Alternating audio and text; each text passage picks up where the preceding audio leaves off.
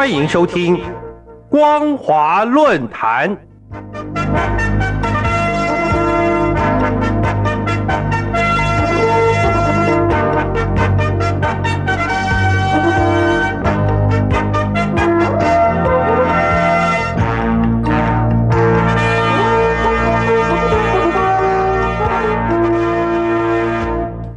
各位听众朋友，大家好，欢迎收听今天的光华论坛，我是兰玲。今天要谈论的主题是中共与香港推进国安举报，反映特殊政治情势。今年六月十号，中共中央政法委员会在中国长安网刊登了一篇文章，主题是钟正生表示。要充分发挥平安建设年度考评的导向和助推作用。文章指出，要紧扣政治更安全，努力构筑防范境外敌对势力渗透、颠覆和破坏的铜墙铁壁，同时致力铲除境内会影响政治安全的土壤。在同月六号，中共国家安全部公布了《公民举报危害国家安全行为奖励办法》。在防范、制止和惩治严重危害国家安全行为方面，发挥特别重大作用、做出特别重大贡献的人，将给予十万元人民币以上的奖励。之后，香港警务处跨部门反恐专责组高级警司林伟基也在记者会上宣布，将推出反恐举报热线，让民众举报涉及恐怖主义以及暴力行为的人。并首次设立奖金制度，成功举报者最高可获得八十万港元的奖金。在香港主权归还中国二十五周年前夕，中共国安部与香港政府相继推出国安举报机制，不但引起法国国际广播电台、德国之声等国际媒体关注，也被外界认为怀有特殊政治目的。一是基于今年秋天。将召开中共二十大的政治维稳考量；二是为了习近平可能赴香港主持回归庆典、出席李家超就任香港第六任行政长官的典礼，以及展现清零政策效果，预先做好安全部署。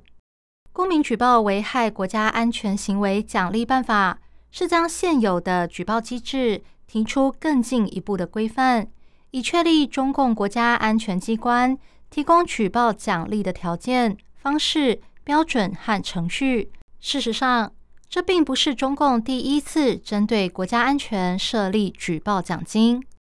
二零一七年，北京市国安局实施了《公民举报间谍行为线索奖励办法》，举报者最高可获得五十万元奖金。之后，网友常将言行不符中共主流意识形态的发文者称为“行走的五十万”，暗指对方是间谍。而中共最近提出的新办法，则鼓励民众透过一二三三九专线电话、网站、寄信和当面等方式举报，且最好是实名举报，以提升民众支援国安工作的热情。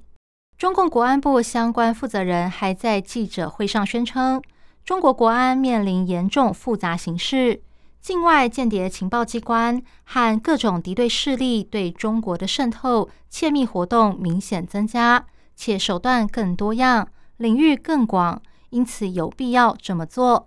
另外，他也直接表明，这是为了共同筑牢维护国家安全的坚实屏障，以实际行动迎接中国共产党的二十大胜利召开。显然。这项新办法具有两大重点，除了防范境外势力渗透外，更多的是针对内部情势的管控，反映二十大前夕中共政权的政治不安全和社会不安定。香港警务处跨部门反恐专责组高级警司林伟基说：“由于本土极端分子的活动趋向隐蔽和地下化，对社会治安构成严重威胁。”若市民向执法部门提供有关线索，有助于阻止恐怖攻击发生。因此，把反恐热线取代原有的反暴力热线，相关举报将由六支纪律部队组成的跨部门反恐专责组负责跟进调查。为了鼓励市民举报，警方计划向提供可靠消息的爆料者发放奖金。之后，香港警务处处长萧泽怡被媒体问到香港是否已经成为警察社会时，他回答：“香港是法治，而非警察社会。警察社会属于政治术语。”指的是未经法律程序，政府用行政手段强行控制人民大小生活的模式。但香港一直都依法办事。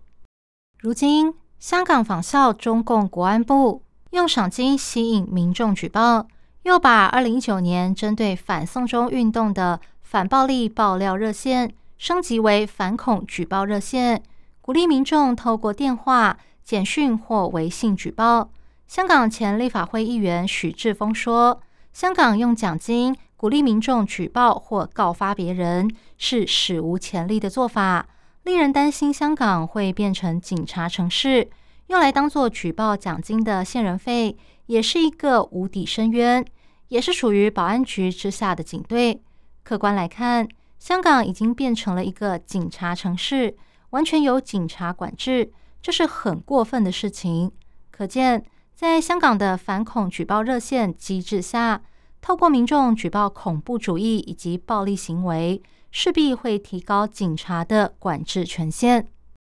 大陆政治学者陈道莹针对这项新办法提出三项分析：第一，从大陆内部情势来看，透过奖金鼓励民众举报，显示中国将国家安全的重要性推升到了一个新的高度。除了受到中国与国际社会的关系恶化等外在因素影响外，还包括因为疫情和清零政策导致中国内部出现了反对声音。